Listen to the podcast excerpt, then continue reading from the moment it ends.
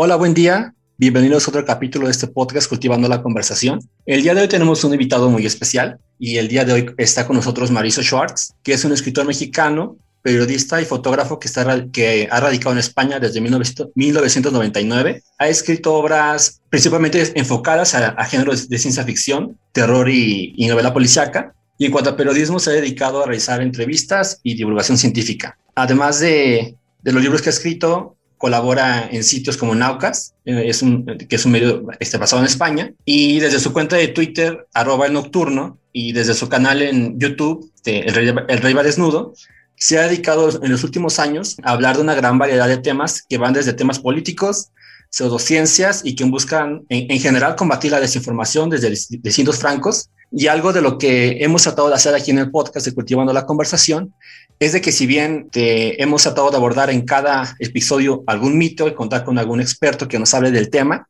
igual creemos que es muy importante tener distintos puntos de vista de distintos sectores que están involucrados en la discusión. Y si bien ya hemos tenido invitados que son científicos, que son reguladores, que son agricultores, que son este, incluso este, consumidores y personas que se han dedicado eh, la vida haciendo investigación sobre organismos genéticamente modificados. Uno de los sectores que son más importantes son los periodistas, ya que muchas veces hay ciertos periodistas que quizá y no siguen como la, la información más certeza y verídica que se pueda usar, pero hay otros, como en el caso de Mauricio, que sí, que se cuestionan y que se preguntan y que igual algo muy valioso que, ha hecho y que han hecho los científicos que, que se han los periodistas, perdón, que se han dedicado a este tema, es de que muchas veces invitan a los, a los expertos y, invitan a las personas que saben del tema para que les hablen y para que les ayuden a difundir el, los, distintas cuestiones de un tema que, es polémico, como pueden ser los transgénicos. Y pues damos la bienvenida, Mauricio. Muchas gracias por aceptar la invitación y, y ¿cómo estás?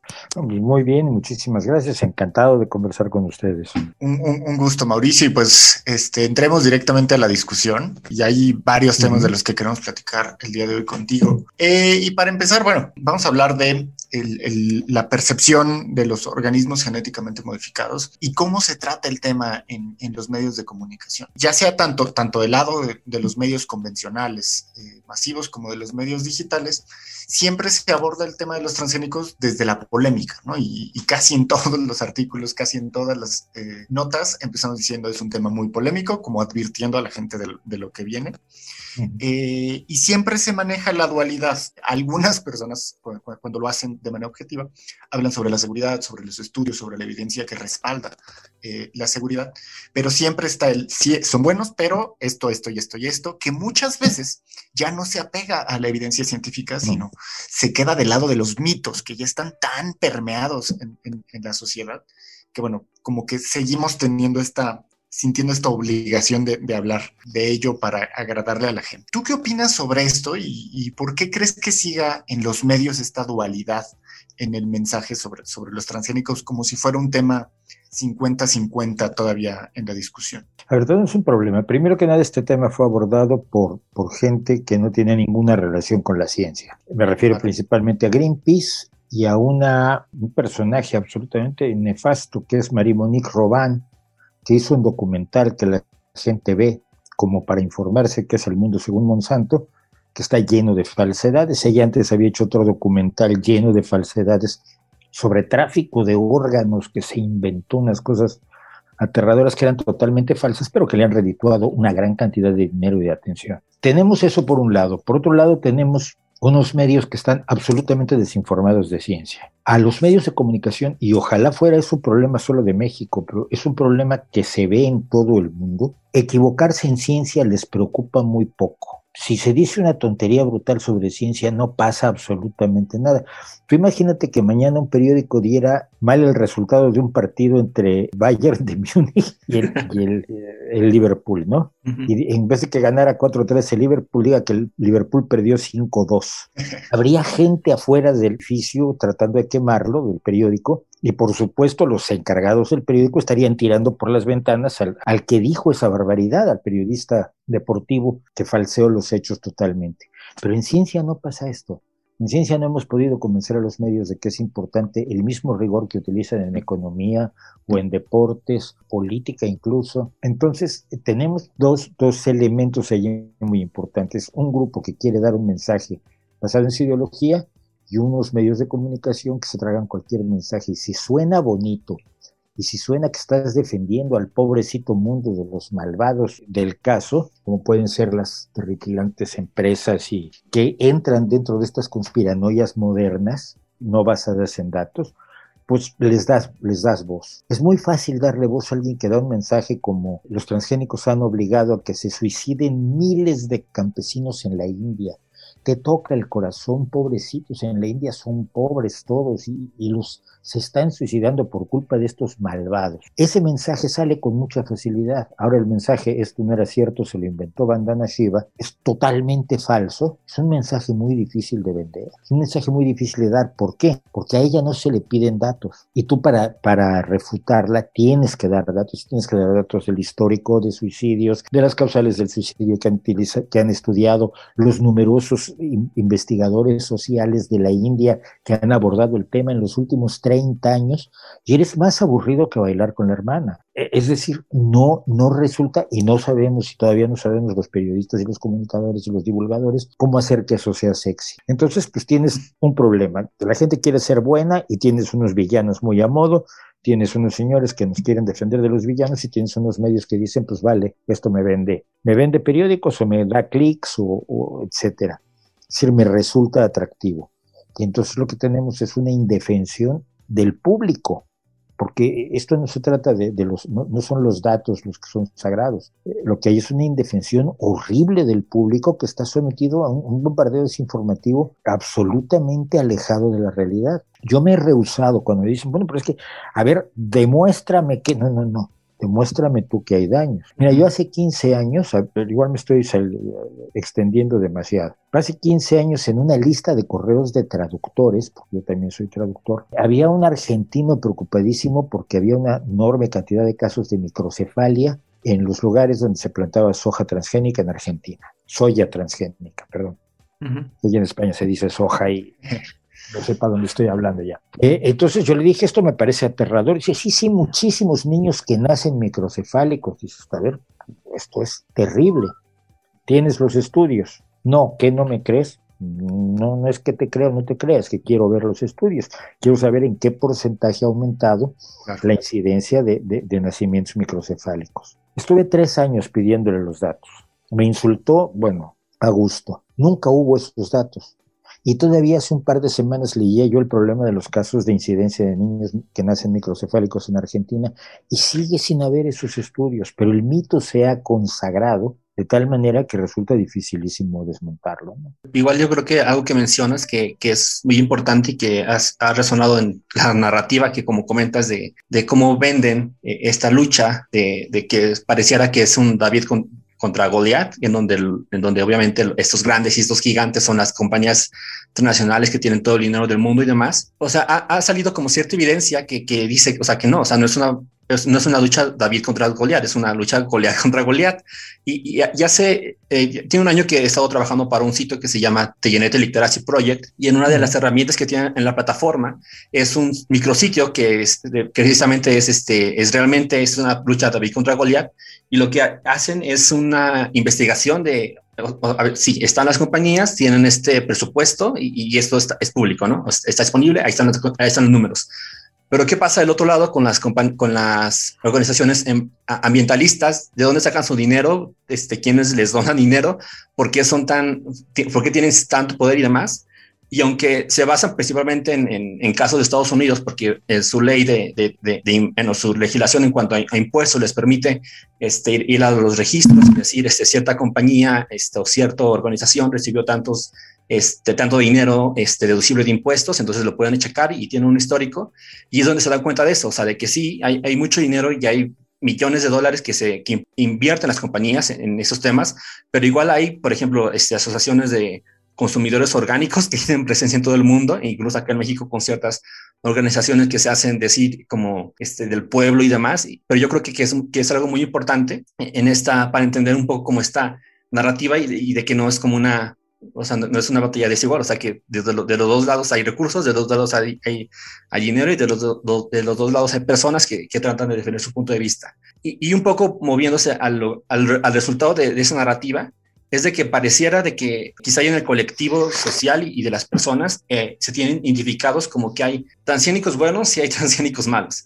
De alguna forma, los transgénicos malos son esos que son creados por las compañías transnacionales, como lo fue en su momento Monsanto, que ahora es Bayer, y los buenos son los que quizá tienen aplicaciones que una persona puede ver en su día a día, como el caso de la insulina transgénica, que, que revolucionó el campo de la medicina en su momento, y ahorita algo que estamos viviendo día a día es como el, desarrollo de las vacunas contra el, COVID-19, que sin la biotecnología y sin los transgénicos y sin que hayamos ya tenido toda esa experiencia de uso, no, no podríamos haber sacado una vacuna en menos de un año. Como periodista y como con la experiencia que tienes, ¿cómo se le podría hacer ver a la sociedad y a los tomadores de decisiones, que, muchas veces son los, los, elementos clave para, para, promover o para bloquear una, una, tecnología, en este caso de los organismos genéticamente modificados, que basan muchas veces sus posturas en ideologías, que en conocimiento científico, hacerles ver desde, el periodismo y, y, desde la comunicación que es igual de cruel negarle la insulina a un diabético por el simple hecho de que sea transgénica, como negarle a un agricultor una semilla,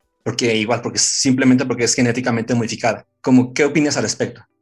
Que no, hay forma. A ver, quien ya, ha asumido una, una creencia no la suelta. Y es una creencia que además está sustentada, como dices tú, en muchísimos recursos. Sabemos cuánto dinero ingresa, ingresa Greenpeace, pero lo que no hace es dar cuentas de cuánto, de cómo usa ese dinero. Cuando te enteras de los sueldos que reciben los responsables de Greenpeace en cada país del mundo, te das cuenta contra lo que luchas. Yo logré sacarle, debido a un escándalo financiero que hubo en Greenpeace, logré sacarle al director de España, de Greenpeace España, que acaba de dejar el puesto, a Mario Rodríguez, logré sacarle cuánto ganaba y ganaba alrededor de 90 mil euros al año. 90 mil euros son ciento y tantos mil dólares al año. Eh, es decir, uno piensa que la gente de Greenpeace está allí porque son militantes de las cosas buenas, ¿no? Tienen un sueldo que tienen pocas personas en Bayer. Sí, igual acá en México, bueno, en pesos más para tal idea son aproximadamente dos millones de pesos, entonces si no es algo que gane cualquier persona. pues es, es, es, un, es un dinerito, pues ya es un sueldito. Entonces, enfrentamos eso, pero enfrentamos el hecho que hay un la gente asume un compromiso emocional y cuando asume un compromiso emocional y no tiene una, no tiene una educación que le haga respetar la evidencia científica, y ese es un problema que tenemos en todo el mundo, eh, va, a jugar siempre del lado de sus emociones. Es, es como tratar de ir con alguien que cree, un musulmán, y explicarle que es imposible que, que Satanás lo ataque si le mira el pelo a una mujer, ¿no? O ir con un fervoroso cristiano y decirle que la, que la Virgen de Guadalupe no, no, no, existió, no hubo aparición guadalupana en el Cerro del Tepeyac. O sea, te va a rechazar violentamente, ni siquiera va a ver tus datos. Entonces yo creo que lo que tenemos enfrente son dos, es un problema primero, el, el, incidir en la educación y quizás la pandemia es una forma, es, un, es una oportunidad de decir, mira, es la ciencia la que nos está salvando de este desastre donde podíamos haber realmente eh, dejado la vida a muchísimos más millones de personas y no está haciendo ni la charlatanería, ni, ni la buena onda, ni el New Age, ni, ni Greenpeace, que además Greenpeace nace de una creencia además eh, absolutamente delirante. ¿no? Greenpeace nace en 1971 por miedo a que una, una prueba nuclear provoque un tsunami que hunda California. Y veces, en aquel momento cualquiera les podía decir, no, mira, por fuerte que sea una explosión nuclear, la cantidad de energía eh, liberada es infinitamente menor que la que se necesita para desencadenar un tsunami. Ellos lo creían y eran fanáticos de, la secta de los cuáqueros, que es una, una secta protestante. Y ese es el origen de Greenpeace. Entonces ellos siguen creyendo cosas que no tienen nada que ver con la ciencia y los científicos que estaban allí salieron huyendo todos. Entonces tenemos que enseñarle a la gente el valor de la ciencia primero. Y segundo, ir atacando a los pocos, pocos legisladores que pueda haber que estén interesados en embarcarse con esto. Pero esto es un trabajo de hormiguita, porque de, de otro modo sentarte a discutir, no sé, con quién, con Jesús Rodríguez vas a hablar de biotecnología. Primero que nada, te va a ganar, no porque tenga datos o no, porque no los tiene, pero tiene el manejo del público y la retórica. Y tiene al dios del maíz a su lado. su, vida es el su vida es el escenario y toca las fibras sensibles de su público. Estás perdido. Puedes llevar todos los datos del mundo, con Jesús estás perdido. O puedes intentar llevar datos a Elena Álvarez Bullas y puedes entrar en su fortaleza. Es decir, eh, tiene, yo lo que veo es la necesidad de trabajar a niveles muy, muy, muy básicos, muy básicos de educación, muy básicos de formación de profesores y muy básicos de ir con, las, con los responsables de la toma de decisiones, no con el público en general, que es la historia más de educación que de otra cosa, con los responsables de la toma de decisiones y decirles, mira, no ves que es la ciencia la que está haciendo esto. Pues estos datos científicos también se refieren a eso. Pero para eso necesitas que en el gobierno haya gente dispuesta a creerlo. Si tienes un gobierno, no sé, autoritario de gente que cree locuras como Verdimugenadov en Turkmenistán, me parece que es el, dictador allá, o, o, Lukashenko, o algún dictador de estos que creen cosas extrañas y y trabajan con astrólogos para seguir en el poder, sus posibilidades de avance son escasas.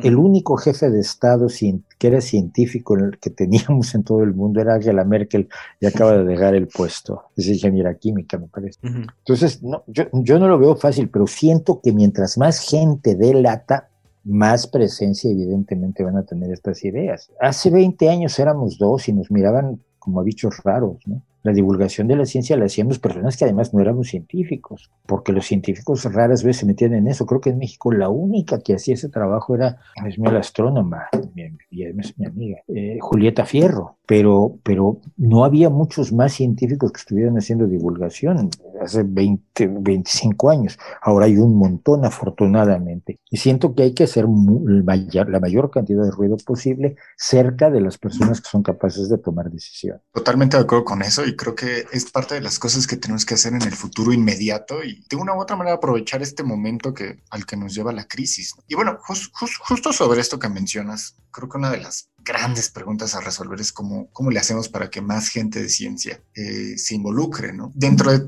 esta, estas discusiones nos ha tocado platicar con gente que nos dice, mira, México ya ni, ni le muevas, o sea, es un asunto perdido.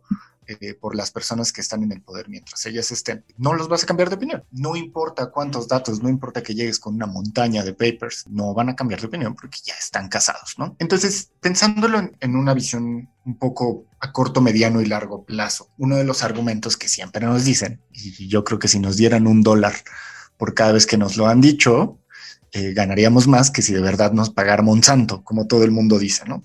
Porque si estás a favor de estos temas, que ni siquiera es estar a favor de los transgénicos, es estar del lado de la evidencia científica.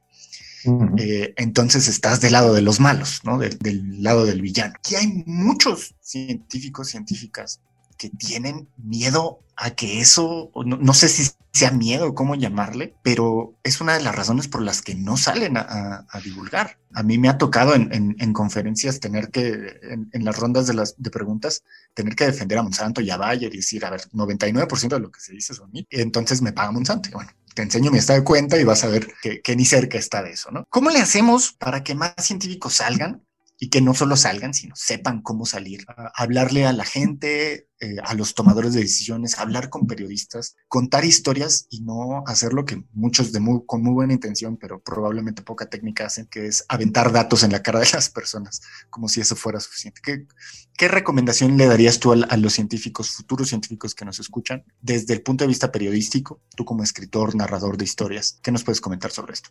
El problema es, poco se, bueno, hace 10, 15 años en España se debatía esto y muchos científicos te decían, pues es que yo tengo mucho trabajo, mira, tengo mi investigación, tengo que dar clases y además no gano mucho dinero porque los científicos, contrario a lo que pueda creer Pedro Miguel, que son unos privilegiados que ganan cantidades brutales, que no ganan, por supuesto, solo ocurre en la fantasía de este personaje, los, científicos no ganan bien y encima tienen un montón de cosas que hacer. Y te decía, no me dan créditos por divulgar. Lo que se logró en los últimos años fue que las universidades a sus investigadores y a sus académicos les dieran créditos por divulgar, créditos que se pueden convertir obviamente en lo que se convierte en los créditos, oportunidades de ascenso, mejor posición dentro de la facultad, etcétera, etcétera, posibilidades de participación en congresos y tal. Entonces, ahí hay una cuestión muy concreta que se puede hacer y es que las propias instituciones universitarias favorezcan la divulgación científica.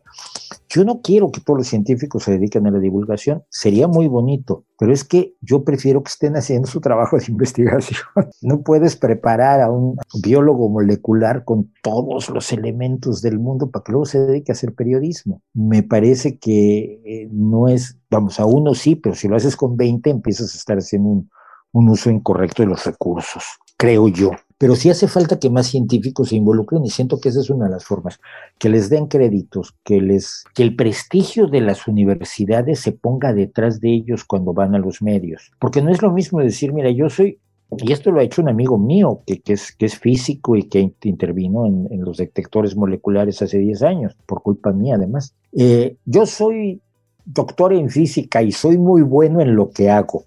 Fíjate en qué posición te pones y ustedes están equivocados. La posición es bastante absurda, es, pobre desde el punto de vista de comunicación. En cambio, si llega la Universidad Nacional Autónoma de México o llega el, Politécnico a través del CIMBESTAF o llega la Universidad de Baja California Sur con, su centro de investigaciones marítimas y le escribe al medio de comunicación y le dice, óigame, aquí están metiendo la pata, ¿le puedo mandar a un investigador o dos o cuántos quiere? Porque nosotros como universidad sabemos lo que está pasando, la reacción de los medios de comunicación y la reacción de los propios legisladores y de las personas del gobierno, a menos que sean muy, muy cerradas, o sea, no hablo de este gobierno, sino del próximo, por supuesto, eh, será distinta, porque tienes todo el peso y todo el prestigio que tienen las instituciones académicas. Pero las instituciones académicas se han hecho un lado, no permiten que se hagan actividades de divulgación en sus, en sus espacios porque pues, queda bonito, ¿no? Pero no, no salen en defensa de la divulgación de la ciencia hacia, hacia el resto de la población, sobre todo en las cuestiones polémicas. Cuando hacen extensión universitaria, la hacen así como es un museo para niños donde puedan ver cómo funciona la óptica. Pues es muy bonito, pero no, pero también es necesario lo otro, que es comprometerse en los grandes temas nacionales, donde se está se, hacen barbaridades y se toman decisiones muy dañinas para muchas personas con base en creencias que podrían fácilmente demolerse con conocimiento científico. Entonces, ahí yo veo dos cosas que pueden hacer las instituciones. Hay muchos científicos que seguramente estarán querrán hacer divulgación, pero si tú hablas con gente que ha hecho divulgación, y mi amigo, mi amigo Luis Mochan, el físico, es un buen ejemplo, pues hace divulgación porque le parece bien, pero no obtiene ningún ningún reconocimiento y a veces lo que obtiene son agresiones por andar diciendo cosas que no le gustan a, los señores que dicen, a los señores del poder o a los señores que venden cosas. Entonces, yo, yo ahí responsabilizaría sobre todo a las instituciones académicas como un punto de partida. Muy interesante lo que comentas, pero igual nosotros vamos empezando en, este tema como de, comunicación y demás, pero sí, muchas veces, a menos lo que he percibido es de que, por ejemplo, cuando vas a un foro o demás o, este, o buscas un, un, espacio para poder hablar sobre esos temas, muchas veces tú te tienes que hacer tus propios espacios para poder hablar de esos temas en, foros quizá un poco más amplios y, un poco eso tuve oportunidad hace un par de años en dar este, una plática y una serie de talleres en el Universum, que es el museo con sede en la Universidad Nacional Autónoma de México. Y sí, o sea, aunque fue un poco complicado de pronto encontrar el espacio y, encontrar que, se apoyara este tipo de, temas en, esta plataforma, eh, la respuesta fue muy, fue muy, gratificante porque, o sea, van niños van, niños este, de, primaria, secundaria, van este, personas que, que los mandan del, de la escuela al museo y van con, con el abuelito, con, con, el con la abuelita, y, fue una forma como de comunicar ese tema y, y, te das cuenta que hay interés. O sea, la gente quiere saber estos temas, pero muchas veces no hay como los espacios ni las plataformas, ni gente, como comentaba, dispuesta de pronto a dejar el laboratorio y, salir a, hablar como con la, con la, gente que no tiene esta formación científica. Sí, como comentabas, de que ahorita ya tenemos, hay, está como esta variedad de divulgadores y de comunicadores de la ciencia que, han salido y que, han, y que ya son, son, reconocidos y que son como figuras en, temas de, divulgación. Y yo creo que si vas a hablar como de transgénicos, ah, una figura que obviamente tienes que, mencionar es este, a José Miguel Mulet, tuvimos la oportunidad de hablar con él hace, un par de días y un poco lo que él nos comentaba y que, y que se me quedó muy grabado es de que se tiene como esta idea, como esta percepción, como este romanticismo de que hablando de términos de producción de, alimentos y para alimentar una población, la forma en la que se tiene que hacer y la forma en la que tenemos que ir es usando la agroecología, el, que en otras palabras es como agricultura orgánica y un poco como él lo que nos comentaba y como su frase como es, a ver, reducción al absurdo. Eh, en México está muy discutido ese tema e incluso hay gente del gobierno federal que dice, sí, es que la milpa va a ser el futuro, la milpa va a ser como lo que nos va a alimentar a los mexicanos y demás. Y le decía, o sea, ajá, o sea, la milpa funcionó con los mayas y pues, ¿qué les pasó a los mayas? Y, ahorita no es posible que en 2021, creo que el último censo poblacional son, somos casi 125 millones de mexicanos, o sea, no hay forma de que con ese tipo de, de sistema productivo solo se alimenta toda la población y más ahorita que se tiene este, este rollo con este decreto presidencial que planea eliminar el, el, el, maíz genéticamente modificado, incluso hay, hay, una parte que considera importaciones, el glifosato para 2024, que es precisamente el, año donde el actual gobierno deja la oficina, que, yo creo que es como un, yo ya lo hice, hay llegas de bolas, pero un poco lo que te quisiera preguntar es de que, cómo, cómo se percibe un poco de fuera lo que está pasando acá en el contexto México, que creo que es un caso que, se debe de, comentar y de analizar, porque aunque esté la evidencia y aunque tengamos los datos de que sí, o sea, ningún sistema de producción de alimentos es la panacea, ninguno va a limitar a la humanidad, y nadie ha dicho eso, pero sí hay herramientas que se deben de considerar y que se deben de usar y que se tienen, que es necesario, o sea, si queremos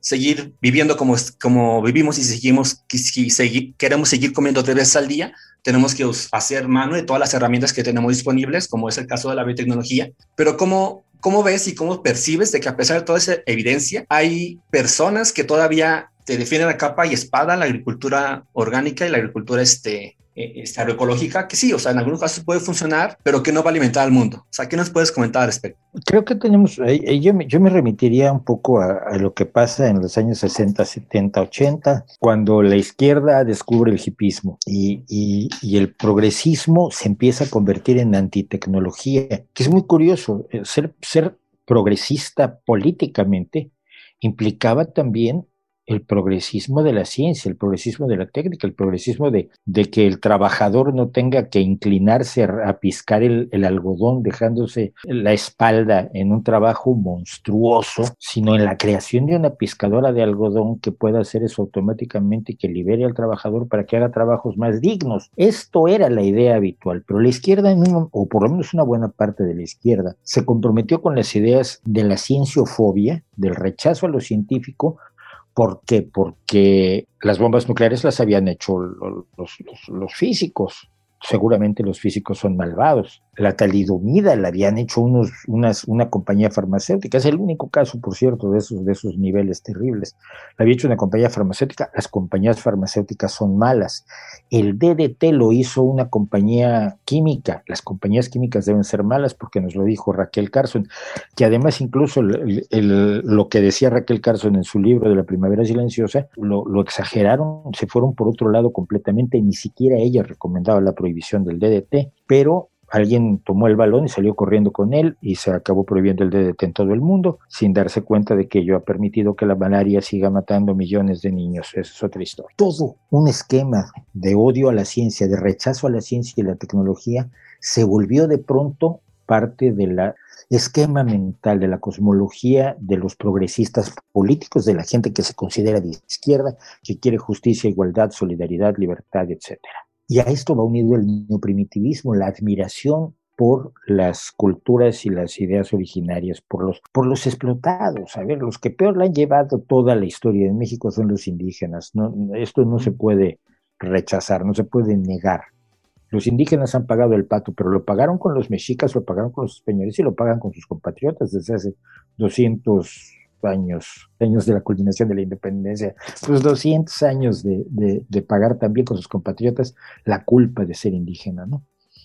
Pero entonces ese, se crea un indigenismo de, de relumbrón y de, y de museo de antropología, donde todo lo que hace el indígena, todo lo que viene del pasado es bueno y todo lo que viene del presente es malo. Y entonces pues vamos a, a curarnos con hierbas, aquellas cosas que las hierbas nunca curaron nunca han podido curar y no han demostrado estar curando el día de hoy, pero son naturales. La falacia de lo natural, la falacia de lo originario, la falacia de la pureza que se, se apoderó de la mentalidad de muchísimas personas. Cuando tú tienes a científicos como María Elena Álvarez Bulla, capaces de sentarse ante un grupo de campesinos zapatistas y decirles que el maíz transgénico, el problema que tiene no es de tal tipo ni de tal tipo, sino que es el maíz transgénico ha perdido su alma y por lo tanto no es nutritivo. Y ella es científica, pero es científica de los buenos, de los que no creen en la ciencia. Si tú vas con datos, tus esperanzas de incidir en las creencias de las víctimas de estas,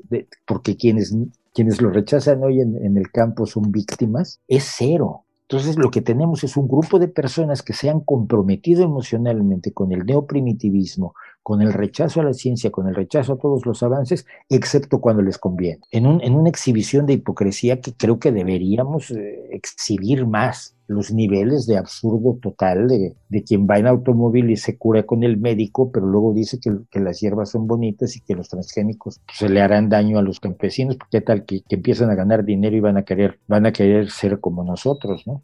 Siento, en ese sentido está por lo una buena parte del origen del problema que tenemos. Si la Revolución Verde se hace en México, la hace Norman Borlaug en México, y la, la, Revolución Verde salvó millones de vidas, ¿por qué se hace en México la Revolución Verde? Porque México estaba al borde de una hambruna, sus importaciones de trigo estaban agotando los ingresos, los recursos económicos del país, y México podía tener una crisis de hambre en la frontera de Estados Unidos. Y Estados Unidos dijo, pues qué tal que lo evitamos, porque quizás porque no les conviene que haya una crisis, no por buenos, por todo lo malvados que pero lo hacen. Y luego esa, esa revolución verde en la India evita las hambrunas que se que profetizaban todos los sociólogos de la época, llegando a extremos de gente que decía hay que dejar que los, que los de la India se mueran, que los indostanos mueran de hambre, no hay que darles comida porque no los vas a salvar nunca, no vas a permitir nunca que, que sobrevivan porque son demasiados y comen mucho. Esto se llegó a decir en libros de los años 70 y 80. Y la Revolución Verde logra, logra darle de comer a México, logra darle de comer a la India, logra cambiar las expectativas de la población en los lugares más pobres del mundo. Y lo que ahora tienes son salvadores que hablan mal ya no de los transgénicos, sino que se oponen a la revolución verde. Y, y, a ellos y a su gente no necesitas demostrarles nada, porque aunque se los puedas demostrar, no lo van a aceptar. La milpa es bonita, no sirve para nada, agota, el, agota enormemente el, el, suelo, tienes que desmontar más para hacer milpas cada 8 o 10 años. Es la milpa que camina, se llamaba así en los años 70. Y sin embargo, la parte emocional, la parte populista, demagógica de, de, del análisis de nuestros alimentos y de nuestra realidad nacional y de nuestra composición étnico-cultural, se convierte en, un, en, una barrera impasable para la realidad, para la triste, para la auténtica, para la lamentable para ellos realidad, de que lo que están proponiendo va a costar vidas, va a costar vidas. No, probablemente no mate a nadie directamente, pero se convierte en niños que nunca van a poder ir a la escuela. Si van a la escuela van mal desayunados, que nunca van a tener la oportunidad de ser personas como los hijos de quienes están organizando este desastre. Y eso es lo que quizás nos debería alarmar más que ninguna otra cosa. Ya me fui por otro lado, creo, perdón. No, que, que, que, curiosamente es parte de la última pregunta que tenemos aquí planeada. Justo hablar de este romanticismo mal interpretado de que estás hablando. Y acá voy a decir algo por lo que tal vez algunos quieran lincharme, pero la visión de este populismo, y no solamente en México, sino todo Latinoamérica, tanto de izquierda como en algunos casos de derecho, diferente, pero también aplica. Está orientado a ver al, a, las comunidades indígenas, a los pueblos originarios, con, esta visión de museo, ¿no? De, de pon, siento que, que, nos están diciendo, ponlos en un aparador y que así sigan para siempre, como uh -huh. si fueran en esta, perdón por, por, por, por, la comparación, pero esta reserva de los silvestres del mundo, de, del mundo feliz de Aldous Huxley, ¿no? Y que así se queden para siempre, porque ese es el concepto que muchos tienen de la preservación y de la conservación, en vez de migrar hacia, hacia una verdadera integración. Yo tengo la fortuna de, de tenemos la fortuna de conocer a varios a futuros biotecnólogos y biotecnólogas que tienen ascendencia indígena, y ellos están de acuerdo con, con, con la visión de que lo que necesitamos es cambiar la perspectiva y, y, generar oportunidades para que más personas puedan integrarse. ¿Por qué tenemos esta visión de, de, que es mutuamente excluyente el conocimiento ancestral con la biotecnología moderna? Yo estoy seguro y he visto que hay muchas personas de ascendencia indígena, eh, hablantes de quechua, hablantes eh, de guaraní, hablantes de, de náhuatl, que son perfectamente capaces de ser científicos de primerísimo nivel y ganar ganar un premio Nobel desarrollando, ¿por qué no?, eh, organismos genéticamente modificados, ya sea para la salud, para la agricultura. Y bueno, sobre este tema, el, punto es que estamos tan romantizados con este, este asunto de, de, ser el centro de origen y diversificación del maíz, que estamos perdiendo de vista lo que tenemos que hacer para seguir siendo un país verdaderamente sustentable eh, en producción de maíz, así como lo perdimos de vista con las vacunas, ¿no? Tú ves el mapa, hay un mapa que a mí me alarma muchísimo, que eh, tiene Bloomberg, un tracker de, de, cómo va la vacunación en el mundo. Ves los países del norte, cómo van avanzando dramáticamente eh, hacia vacunar toda su población. Y ves en blanco países e incluso en gris países que ni siquiera tienen esperanza de empezar ahora. ¿Por qué? Porque, entre muchas razones, seguimos con esta visión este, retrógrada de políticos de los años 70, ¿no? ¿Cómo le hacemos frente a esto, a este sistema de creencias? Ya lo hemos abordado un poco acá, pero ¿tú cómo crees que debamos de, trabajar? Porque este es un problema de sociedad, no, es un problema de científicos, este es, un problema general. ¿Cómo, ves que podríamos salir de este bache? No lo sé, la verdad es que no lo sé. Siento que es necesario movilizar a, a, los interesados ante todo. Hay dos anécdotas que yo tengo que me son muy reveladoras.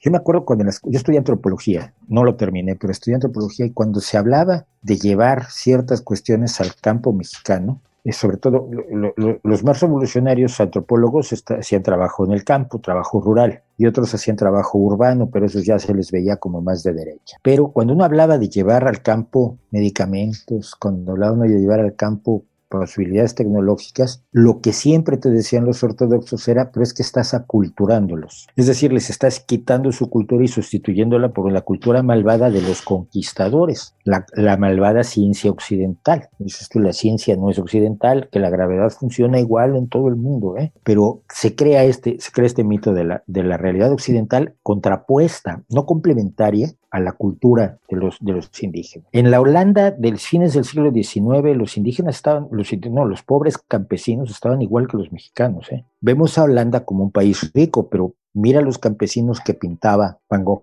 Eran campesinos pobres, mal alimentados, que solo podían comer papas y que tenían una cultura milenaria en el campo que los mantenía en la miseria. Ellos cambiaron y hoy son un país que está alimentando al mundo. Pero lo hicieron porque utilizaron la tecnología y se apropiaron de ella. La creencia es que la tecnología va a expulsar a la cultura existente para sustituirla por otra. No, no hay ninguna base para ello, pero eso es lo que creen y eso es lo que venden desde Jesús Rodríguez, Rubén Albarrán, María Elena Álvarez Bulla y la gente a su alrededor, la gente que milita a su alrededor. Yo tengo ahí amigos eh, o ex amigos que creen en, la acupuntura y en el reiki y en otro tipo de cosas que están muy hermanados con estas creencias irracionales.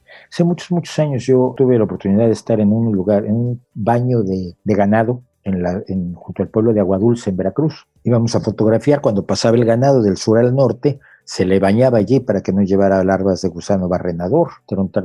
fue un proyecto conjunto entre México y Estados Unidos. Y total que no pasaban camiones con ganado en pie, que era el que nos interesaba fotografiar, yo iba a fotografiar. Y me estuve hablando con dos vaqueritos Cuatro días antes o cinco días antes había estallado el Challenger y los dos vaqueritos que deben haber tenido 14 y 15 años de edad no querían hablar de fútbol ni querían hablar de hablar de ganado. trabajaban allí porque se ganaban un dinero, unos pesos, mal ganados y mal pagados. Ellos querían hablar del Challenger.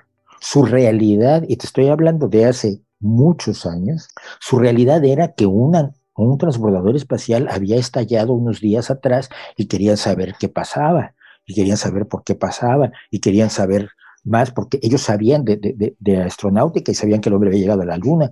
Y uno quería ser astronauta y el otro quería ser ingeniero aeronáutico. Y así me lo dijeron. Yo, yo por supuesto, alucinaba en colores. Yo estaba encantado con los dos chavitos. Pero su posibilidad de ser un día astronauta uno y ingeniero aeronáutico el otro es, son, eran escasísimas. Primero por la situación socioeconómica en la que estaban, por supuesto, inmersos como familia, como hijos de una familia de campesinos veracruzanos en condiciones de precariedad. Pero por otro lado, porque los universitarios que yo se los iban a impedir por todo concepto, porque los veían mejor tocando la jarana o el arpa y curándose con otros medicamentos y no tratando de llegar a la luz. Esa visión es la que tenemos que combatir, pero para combatirla hay que exhibir a quienes le están diciendo, nos están diciendo todos los días, los indígenas de este país no tienen derecho a usufructar los bienes del conocimiento humano. Es decir, no tienen el derecho que se consagra en el artículo 27 de la Declaración de los Derechos Humanos, que dicen que todos los seres humanos tienen derecho a disfrutar del usufructo del conocimiento científico. Y estos señores tienen que exhibirse como gente que les está negando ese derecho humano fundamental a los campesinos e indígenas mexicanos. Le están negando un derecho fundamental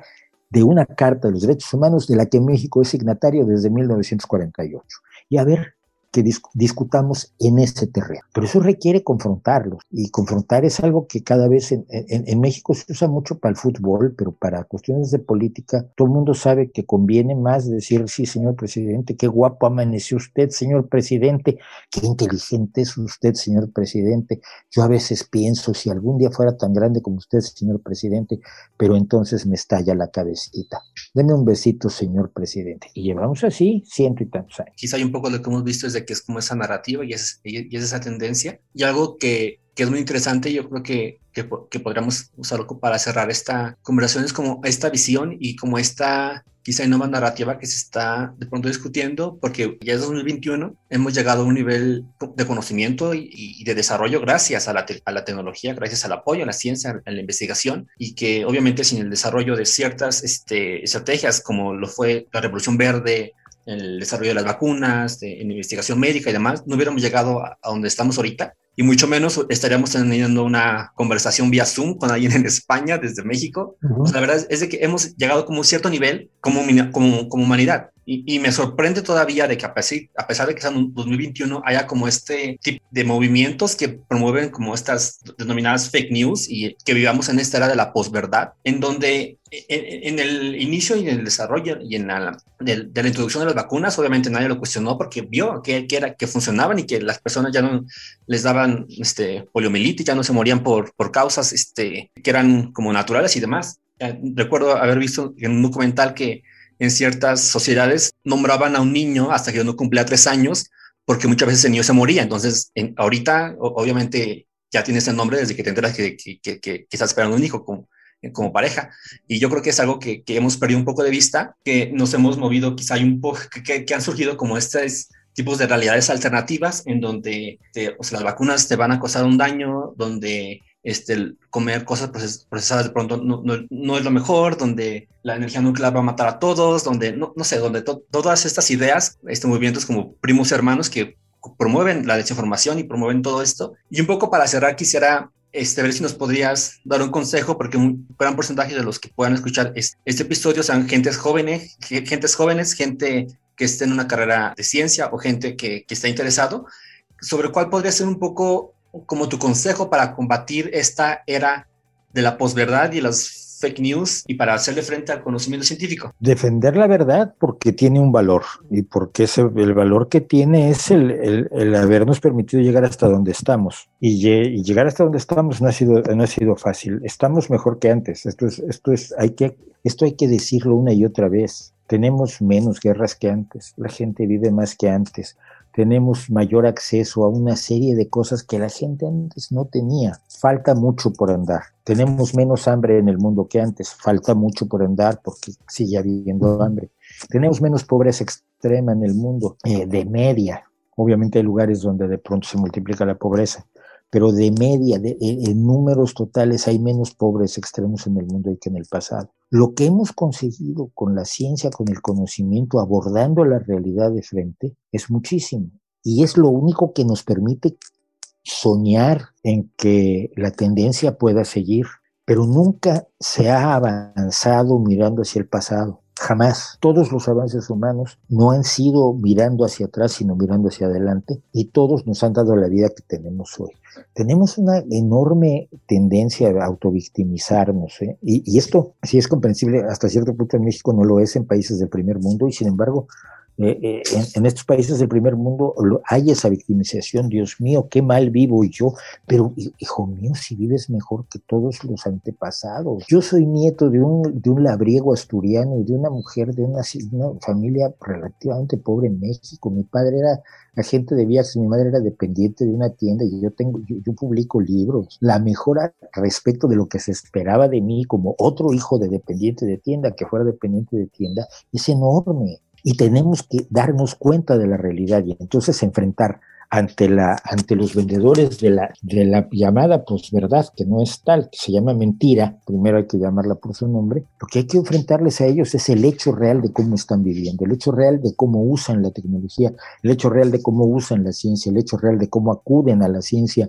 a la tecnología y al conocimiento en todo momento, desde la conserva de sus alimentos hasta, hasta decidir qué alimentos se comen, porque la nutrición hoy nos enseña a comer mejor de como comíamos en el pasado. Y, los consumidores los defendemos como nunca fueron defendidos los consumidores, y etcétera, etcétera. Oponer los hechos de la realidad en los terrenos esenciales de la vida como un complemento, no solamente entrar al, al debate de las vacunas, sí, se, se, entramos en porcentajes y en bueno, pero los, los niveles de certeza que tenemos es P más o menos punto 085. Esto no le dice nada a la gente, pero el hecho de que su automóvil la mate menos de lo que mataba a sus papás, porque su automóvil tiene avances de seguridad espectaculares, eso sí lo sabe y lo entiende y que tiene un teléfono, tienen un teléfono en, el bolsillo, el más pobre, una cosa increíble, que lo pone en contacto con el resto del mundo y que le permite cosas que el 99% de los seres humanos no pudieron ni siquiera soñar a lo largo de toda la historia humana. Hacer a la gente consciente de lo que está, de lo que es su realidad, yo creo que es un buen camino para que los jóvenes le digan a otros jóvenes a su alrededor y a sus mayores cuidado con rechazar esto, porque si nos quitas las vacunas, si nos quitas ciertos materiales, si nos quitas las fuentes de energía renovables que son mejores que las fósiles, lo que hay delante es un desastre y un desastre de verdad, no un desastre imaginario hipotético. La energía nuclear, decían ustedes, la energía nuclear, ¿a cuántas personas mató el año pasado? Porque el año pasado mató a 8 millones de seres humanos, los fósiles, simplemente por,